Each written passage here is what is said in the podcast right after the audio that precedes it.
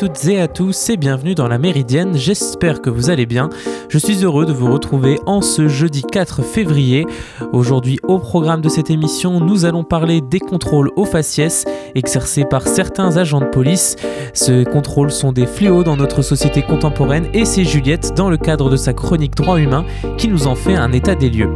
Nous parlerons aussi de la Birmanie, trois jours après le coup d'état de l'armée.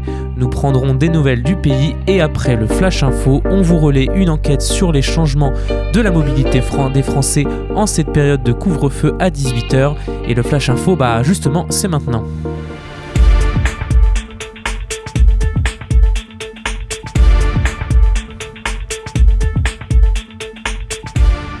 Aux États-Unis, les députés vont voter sur l'expulsion d'une Trumpiste radicale de plusieurs commissions. Les élus de la Chambre des représentants se prononceront aujourd'hui sur l'expulsion de Marjorie Taylor Greene, élue pro-Trump très controversée de plusieurs commissions de cette instance. Hier, après s'être entretenu avec d'autres membres du GOP, surnom du Parti républicain, le leader de la minorité républicaine à la Chambre, Kevin McCarthy, a condamné des propos incendiaires, mais il n'a annoncé aucune mesure disciplinaire. Pardon. Pendant sa campagne, cette élite républicaine de l'État de Géorgie s'était revendiquée de la mouvance complotiste QAnon. Elle a également été fortement critiquée pour ses remarques passées soutenant l'exécution de la présidente démocrate de la Chambre, Nancy Pelosi, ou encore pour avoir perpétué les théories du complot selon lesquelles les attaques terroristes du 11 septembre étaient un canular. Au Canada, les Proud Boys inscrits sur la liste des groupes terroristes. Cette organisation et 12 autres groupes ont été inscrits sur la liste noire des entités terroristes au Canada, a annoncé hier le ministère de la Sécurité publique, ajoutant des groupes nationalistes blancs et néo-nazis à une liste déjà remplie d'organisations militantes islamistes. Cette décision intervient après que les médias ont lié les membres des Proud Boys aux émeutiers qui ont pris d'assaut le Capitole américain le mois dernier. Le Sénat français, à majorité de droite, a adopté le projet de loi de bioéthique cette nuit, mais le texte qui passait en deuxième lecture au Palais du Luxembourg un an après la première a été amputé de sa mesure emblématique, l'ouverture de la PMA aux couples de femmes et aux femmes célibataires. Au terme de deux jours de débats confus, le projet de loi a été adopté à main levée avec les seules voix de la majorité sénatoriale. La gauche et les groupes Rassemblement des démocrates, progressistes et indépendants LREM et Rassemblement démocratique et social européen ont voté contre un texte complètement dénaturé. Privé de l'ouverture de la PMA pour toutes, le texte a également perdu un autre de ses articles majeurs, la possibilité pour les femmes d'une autoconservation de leurs ovocytes sans raison médicale. Ces dispositions pourront toutefois être rétablies par les députés. En septembre 2014, la décapitation par des djihadistes d'Hervé Goudel avait particulièrement ému en France et en Algérie. Plus de six ans après les faits, le procès des accusés dans l'assassinat de ce Français guide de haute montagne s'ouvre aujourd'hui à Alger. Sa compagne Françoise Grand-Claude, qui s'est constituée partie civile au lendemain de sa mort, espère que les débats offriront un espoir pour les familles et les proches de victimes touchées par le terrorisme. C'est maintenant devenu un rituel, Jean Castex prendra la parole aujourd'hui à 18h. Il permettra surtout de faire un bilan des mesures de freinage, dont celle annoncée vendredi dernier, alors que s'ouvre samedi la période des vacances de février. L'exécutif insiste sur le rôle central joué par les Français, qui pourront partir en vacances, mais avec une vigilance accrue et renforcée de chacun d'entre nous, comme dit peu auparavant le porte-parole du gouvernement Gabriel Attal. Il s'agira aussi de revenir sur la stratégie de vaccination ou encore de faire un compte-rendu des contrôles instaurés tant sur le respect du couvre-feu à 18h que des jauges dans les commerces ou des tests PCR aux frontières, par exemple. Plus de 28 26 000 pardon, personnes ont été testées positives au coronavirus en 24 heures, selon les données de Santé publique France hier soir, qui font état d'une relative stabilité des autres indicateurs. Et pour refermer ce flash info, nous allons nous pencher sur cette enquête de France Info qui montre comment le couvre-feu à 18h a modifié les déplacements des Français. Ces restrictions mises en place depuis le 16 janvier pour freiner la circulation du virus ont obligé les Français à s'adapter dans leur mobilité sans pour autant provoquer de grands chamboulements. Sur les routes d'Île-de-France, dimanche 31 janvier 18h, le couvre-feu est censé commencer, mais les principaux axes de la région comptent pas moins de 400 km de bouchons, soit 4 fois plus que la normale. Deux jours, plus, tôt, on comptait également près de 425 km de bouchons à 18h, bien au-dessus des 325 km de moyenne. Cette mesure de limitation des déplacements à partir de 18h, décidée par le gouvernement pour lutter contre la pandémie de Covid-19, est progressivement entrée en vigueur dans plusieurs départements depuis le début de l'année 2021, mais concerne tout l'Hexagone depuis le 16 janvier. Deux semaines plus tard, plusieurs indicateurs permettent de constater que cette mesure a bien affecté les déplacements, mais dans des proportions mesurées. France Info dresse le bilan de la mobilité des Français depuis l'instauration du couvre-feu sur l'ensemble du territoire. Les embouteillages observés le dernier week-end de janvier en Ile-de-France ne sont pas une exception. C'est du moins ce que tentent à montrer les temps de parcours en voiture fournis euh, par l'entreprise TomTom. Le fabricant de systèmes de navigation GPS calcule un indice de congestion des routes en comparant le temps de trajet effectif de ses utilisateurs avec le temps de trajet le plus court effectué sur un parcours donné. Plus un automobiliste met du temps pour effectuer son trajet, plus l'indice de congestion augmente. À Paris, par exemple, où le couvre-feu commençait à 20h début janvier, une réduction du trafic était observée en fin de soirée par rapport à 2019 aux mêmes heures. On notait relativement peu de bouchons et ceci s'étalait jusqu'à 20h, mais depuis l'instauration du couvre-feu à 18h, à compter du 16 janvier, les pics de bouchons montent souvent plus haut, sans pour autant survenir plus tôt dans l'après-midi et avec une durée dans la soirée réduite d'une heure. En d'autres termes, les Français sont plus nombreux par choc contre par choc en fin de journée, mais ce passage obligé du, trajet travail-domicile dure moins longtemps puisqu'à partir de 20h, le trafic est plus fluide qu'à l'accoutumée. Il en va de même pour d'autres métropoles françaises. On observe par exemple un pic flagrant à Lyon le soir du 22 janvier avec un indice de congestion à plus 91%. Les automobilistes mettaient alors presque deux fois plus de temps que le trajet optimal pour réaliser leur déplacement. À Toulouse également, les deux premiers jours après l'instauration du couvre-feu à 18h ont vu d'importants pics de congestion dépassant les chiffres de 2019. À Marseille néanmoins, où le couvre-feu à 18h a été mis en place dès le 10 janvier, les pics de congestion constatés les soirs de semaine étaient déjà observés la semaine précédant le couvre-feu avancé.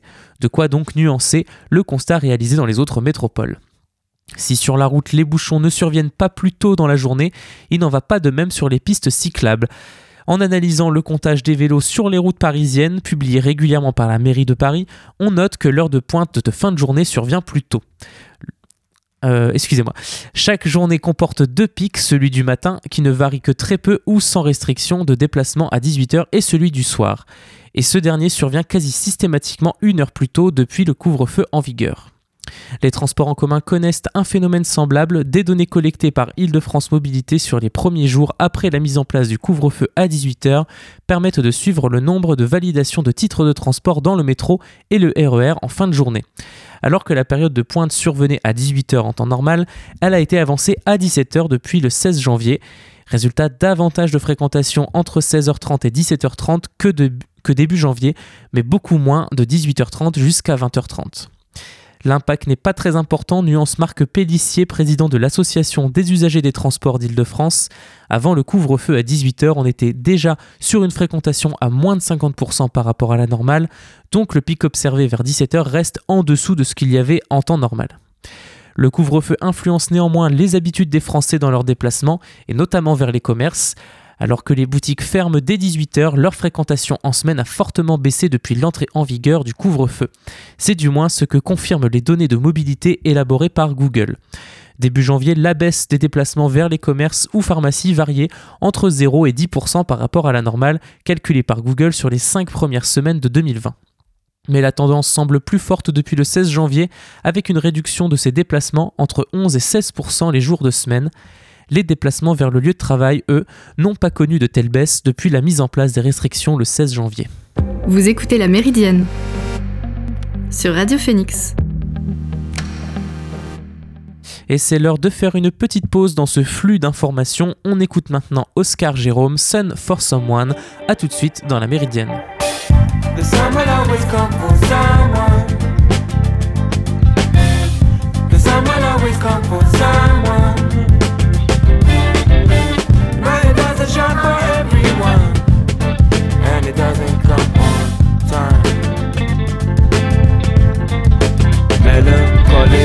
evidence.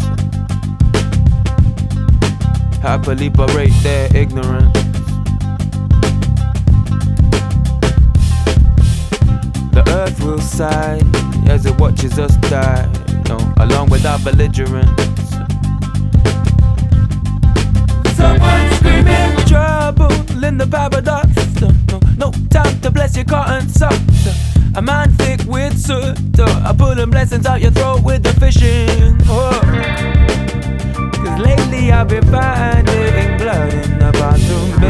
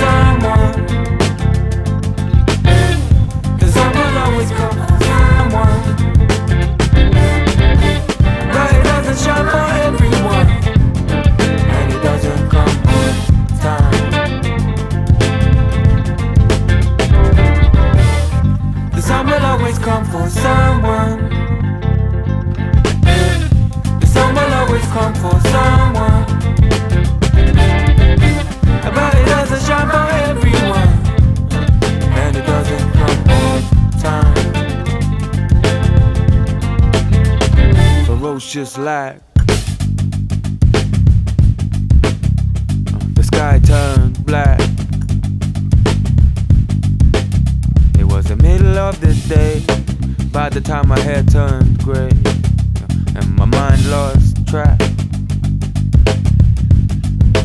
I've been working night and day in the paradox. The thanking God for the Goldilocks. I breathe deep, cry long, scream loud. Searching for section on a stormy cloud. Cause there's a tornado in my teacup and it's shaking.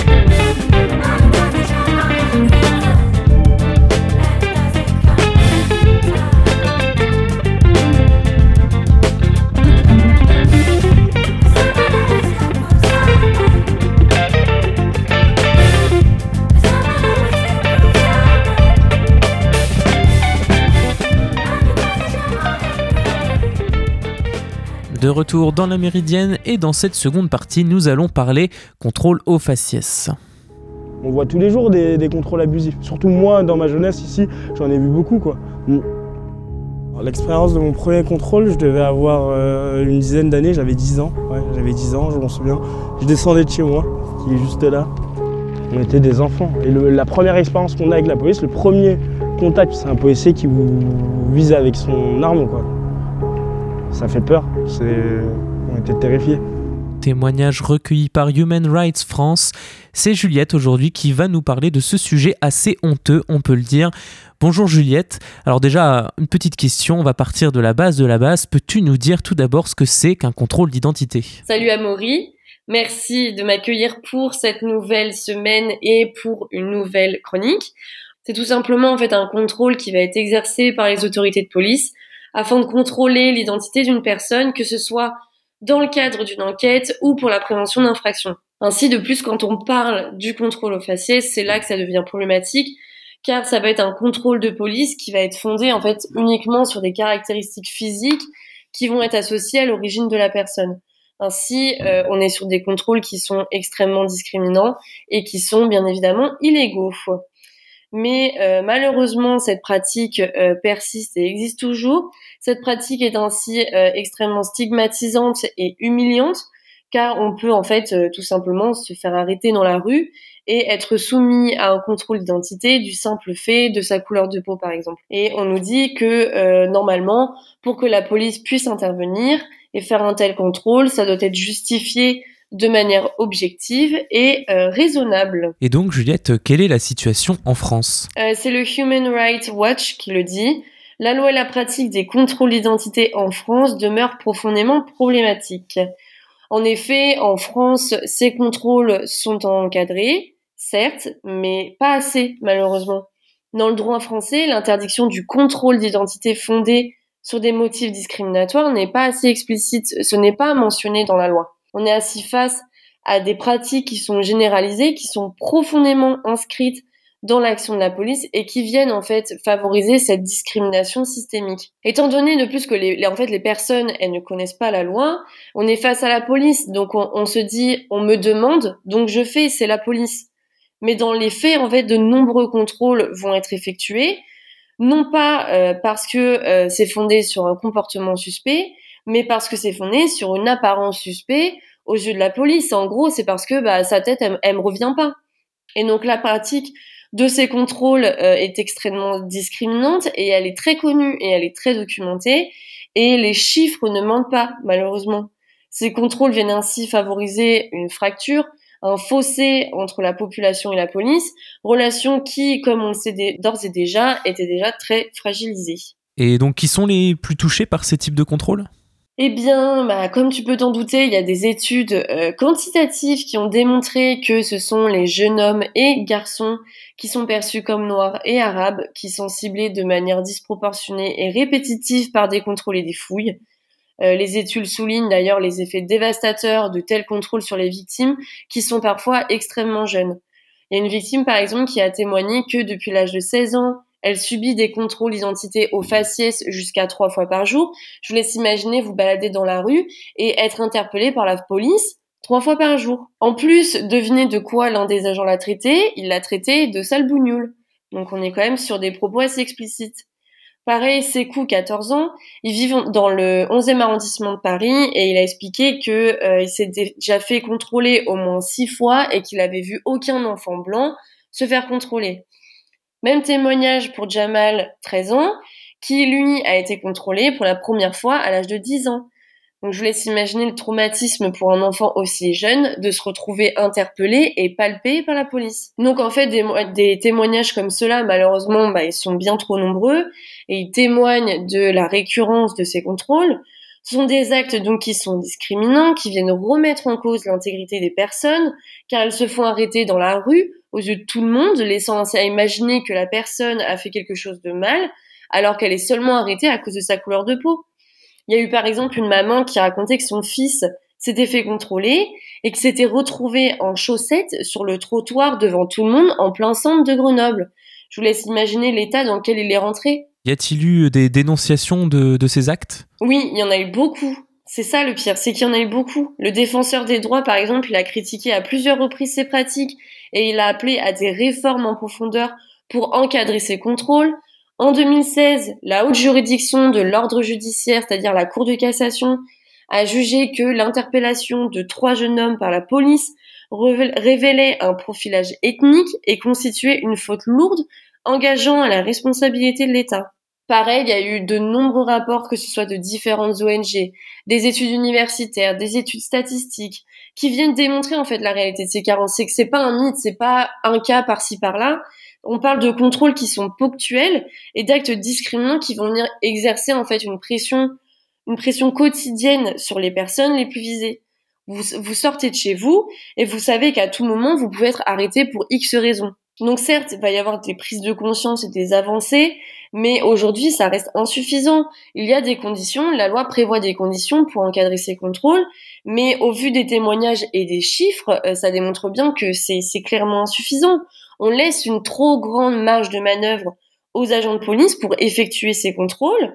Leurs jugements sont fondés uniquement sur des préjugés comme moyen pour exercer leur autorité, et ça surtout dans les quartiers défavorisés. Donc voilà, j'espère qu'au vu de tous ces éléments, j'ai pu euh, démontrer un peu le, la gravité en fait de, de, ces contrôles, de ces contrôles aux faciès, et que encore aujourd'hui, les, les mesures qui sont prévues restent encore trop insuffisantes. Merci beaucoup Juliette pour cette chronique sur les droits humains du jeudi sur le thème des contrôles aux faciès.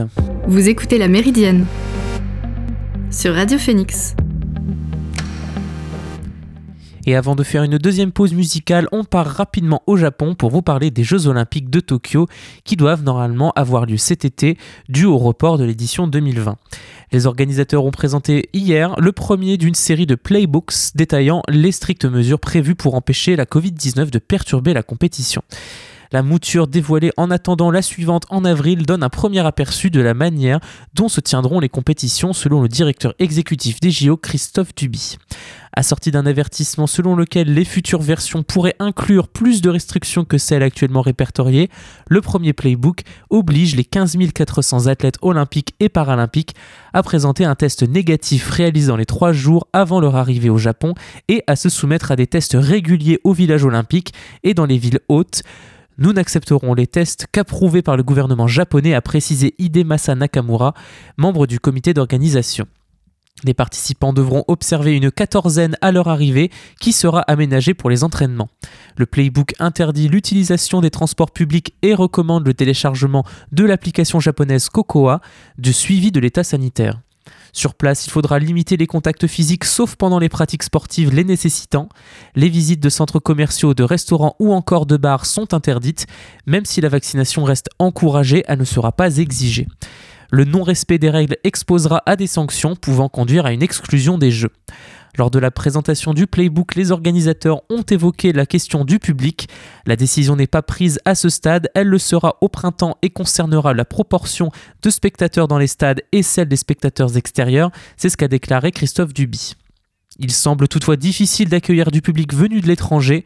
Avec le playbook, les organisateurs veulent rassurer les participants, convaincre que les Jeux olympiques concrétiseront l'engagement du Premier ministre nippon Yoshihide Suga de faire de cet événement-là preuve que, que l'humanité a vaincu le coronavirus et surtout dissiper les questions entourant leur tenue. Citant un membre de la coalition au pouvoir au Japon, le quotidien britannique Times avait provoqué de vifs remous le 21 janvier en affirmant que le gouvernement tablait sur une annulation des JO. Personne ne veut être le premier à le dire, mais le consensus est que c'est trop difficile, précisait la source du journal, qui évoquait la possibilité de compenser l'annulation en confiant l'édition de 2032 à la capitale japonaise. Au Japon même, les doutes s'expriment en raison de la gestion controversée de la pandémie par les autorités avec 397 428 cas et un peu plus de 6000 décès aujourd'hui, le bilan nippon est moins grave qu'en Europe ou aux États-Unis. Mais les hôpitaux sont saturés, ce qui a conduit le gouvernement à annoncer le 2 février la prolongation d'un mois jusqu'au 7 mars de l'état d'urgence qui appelle à réduire les activités et à la fermeture à 20h des bars et restaurants. En outre, la vaccination ne devrait commencer qu'à la fin de février et pourrait être, selon le gouvernement, ralentie par les contrôles des exportations de vaccins par l'Union européenne. Le contexte fait que 80% des Japonais souhaitent que les Jeux soient reportés ou annulés. Quelle que soit la situation concernant le coronavirus, nous organiserons les Jeux, a martelé le 2 février au Parlement le président du comité d'organisation. Nous ne devons pas discuter de l'organisation ou non des Jeux, mais de la manière dont nous devons les organiser, a déclaré Yoshiro Mori. Chose promise, chose due, on fait une nouvelle pause musicale avant d'entamer la dernière partie de la méridienne. Tout de suite, c'est Racha Namad, Nothing is Sacred.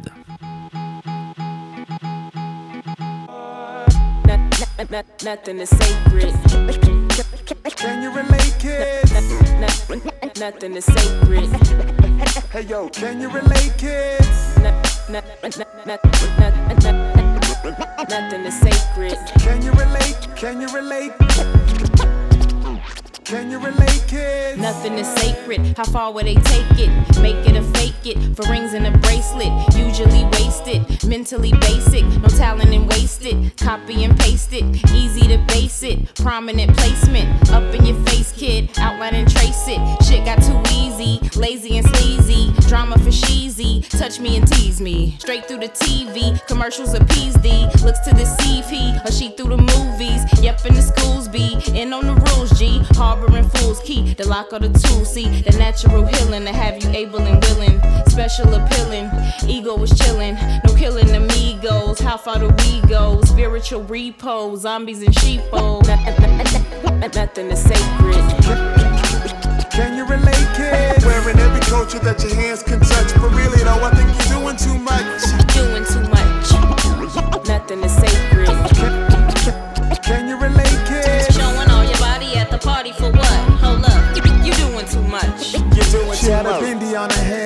Ankh on her chest, Che Guevara t-shirt, and a Apache headdress set. Highly Selassie, I shade when we met with a hand over heart as she bowed to the left, which was east, so peace how she stepped. Six religious artifacts on her neck, said it's nothing but respect. But I'm looking for some Molly or some Coke or some pills. Cause yo, you my nigga. Wait, wait, hold up, chill. Who is you talking to? Uh, sorry, bro, you mad? What's going on? Huh? I got some crystals in my bag, and we could trade for some of that top of the line. and threw up a black power sign. What is this time that we living in? Sold for the dividends, sold to the newest trend. Great stories told, but the goals not remembering. Figuring, who am I to judge? That's lame, kid. But shaking my head, nothing is sacred. Nothing, nothing, nothing is sacred. Can, can you relate, kid? Fake nose, fake hair, fake face, fake butt. I, th- I think you're doing too much. Doing too much. Nothing is sacred. Hey, hey, yo, can you relate, kid? It's all good, yo, do you, but too much. Doing, doing too much.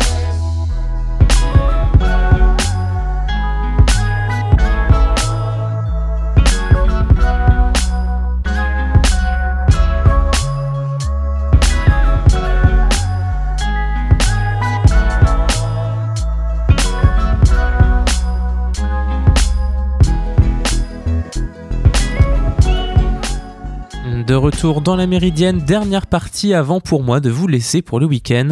On va revenir sur la situation en Birmanie où l'armée a fait un coup d'État en début de semaine. Après avoir assigné à résidence les autorités démocratiques, les soldats ont inculpé Aung San Suu Kyi et le président, notamment pour importation illégale de talkie-walkie. La désobéissance civile prend de l'ampleur malgré les mises en garde de l'armée. La junte dirigée par Min Aung Hlaing ne recule devant aucun procédé pour faire taire le gouvernement démocratiquement élu, accabler Aung San Suu Kyi et faire régner l'ordre militaire. Après le coup d'État de lundi, les nouvelles autorités ont porté plainte hier contre l'ex-chef du gouvernement, vraisemblablement toujours assigné à résidence à Napidio. Elle est poursuivie pour avoir enfreint une loi sur les importations et les exportations et un tribunal a ordonné sa détention provisoire jusqu'au 15 février, a annoncé Quito, porte-parole de la Ligue nationale pour la démocratie. La police du Myanmar reproche à la patronne de la LND d'avoir importé illégalement et sans autorisation six talkie-walkie trouvés lors d'une perquisition à son domicile dans la capitale birmane. Selon les documents consultés par la presse birmane, le maintien en détention d'Aung San Suu a été prolongé afin d'interroger des témoins, de demander des preuves et de solliciter un avocat après avoir interrogé l'accusé. Une seconde plainte vise également le président Win Myint, arrêté lui aussi lundi et toujours détenu par les forces armées. Il lui est reproché d'avoir violé une loi sur la gestion des catastrophes naturelles et plus précisément de n'avoir pas respecté des protocoles visant à lutter contre la propagation du coronavirus pendant la campagne électorale de novembre. L'artifice judiciaire est grotesque, mais il permet à l'armée de parer, sinon de justifier son coup de force des atours de la légalité. Par le passé, les généraux birmans ont souvent usé et abusé de ces recours procéduriers contre la Lady. Dans les années 2000, presque chaque printemps, il devait se creuser la tête pour justifier la prolongation de sa détention. En 2009, à la suite d'un curieux incident, ils avaient trouvé une excellente occasion pour l'emprisonner dans la sinistre prison d'Ensign, dans le nord de Rangoon. Un Américain à la fois illuminé et crétin, je cite selon les proches de l'opposante birmane, s'était cru investi d'une mission confiée par Dieu. Après avoir traversé le lac Inya avec des palmes de fortune, John William Sieto s'était introduit chez Aung San Suu Kyi et curieusement sans être remarqué par les cerbères des forces de sécurité birmanes qui villaient sur la résidence de la Lady au 54 University Avenue à Rangoon. Il avait été arrêté, condamné avant d'être expulsé puis rapatrié. Surtout Aung San Suu Kyi, qui n'y était pour rien, avait écopé de 18 mois de prison supplémentaires. Cette fois, pas de palmes ni de nageurs, mais des talkie-walkie importés. Les forces de sécurité ont également mené hier de nombreux raids dans plusieurs locaux de la LND et des documents saisis. Ces actions interviennent alors que le mouvement de désobéissance civile prend de l'ampleur et qu'un embryon de résistance s'ébauche. Pour la deuxième soirée consécutive, à 20h, quand débute le couvre-feu, des Birmans ont entamé un concert de casseroles, de klaxons, mais également des mini-manifestations de rue avec des chants, des drapeaux brandis et des slogans pour soutenir Mother Sue. Excusez-moi, lancé par Facebook, le mouvement de désobéissance civile prend de l'ampleur avec près de 180 000 abonnés. Dans certains hôpitaux, des médecins et des professionnels de santé ont porté des rubans rouges, la couleur de la LND, et refusé de travailler, sauf en cas d'urgence médicale. Sur le qui-vive, les autorités ont averti les Birmans, les mettant en garde contre tout discours ou message qui pourrait encourager des émeutes ou une situation instable. Présenté comme inévitable par le général Min Aung Hlaing, le coup d'État continue d'être vivement condamné. Les ministres des Affaires étrangères du G7 ont été unanimes à critiquer le coup de force de la Tadmado, l'armée birmane. Le président des parlementaires de l'ASEAN, Association des Nations de l'Asie du Sud-Est pour les droits de l'homme, Charles Santiago a déclaré que les nouvelles accusations brandies hier étaient ridicules. C'est une tentative absurde de la junte pour légitimer sa prise de pouvoir illégale, a-t-il déclaré dans un communiqué. Mais ces condamnations qui se multiplient ne pallient pas le manque d'unité au sein du Conseil de sécurité de l'ONU. Réuni mardi en urgence et à huis clos, il n'est pas parvenu à élaborer une déclaration commune. Des négociations seraient toujours en cours, notamment pour obtenir le soutien de la Chine. En 2017, après les massacres de masse contre les Rohingyas, les responsables chinois avaient bloqué toute initiative au sein du Conseil de sécurité. Vous écoutez La Méridienne sur Radio Phoenix. Et voilà, c'est la fin de cette émission. J'espère qu'elle vous a plu. On se retrouve lundi prochain, même heure, même fréquence, pour de nouvelles actus. D'ici là, prenez soin de vous et passez un bon week-end sur Radio Phoenix.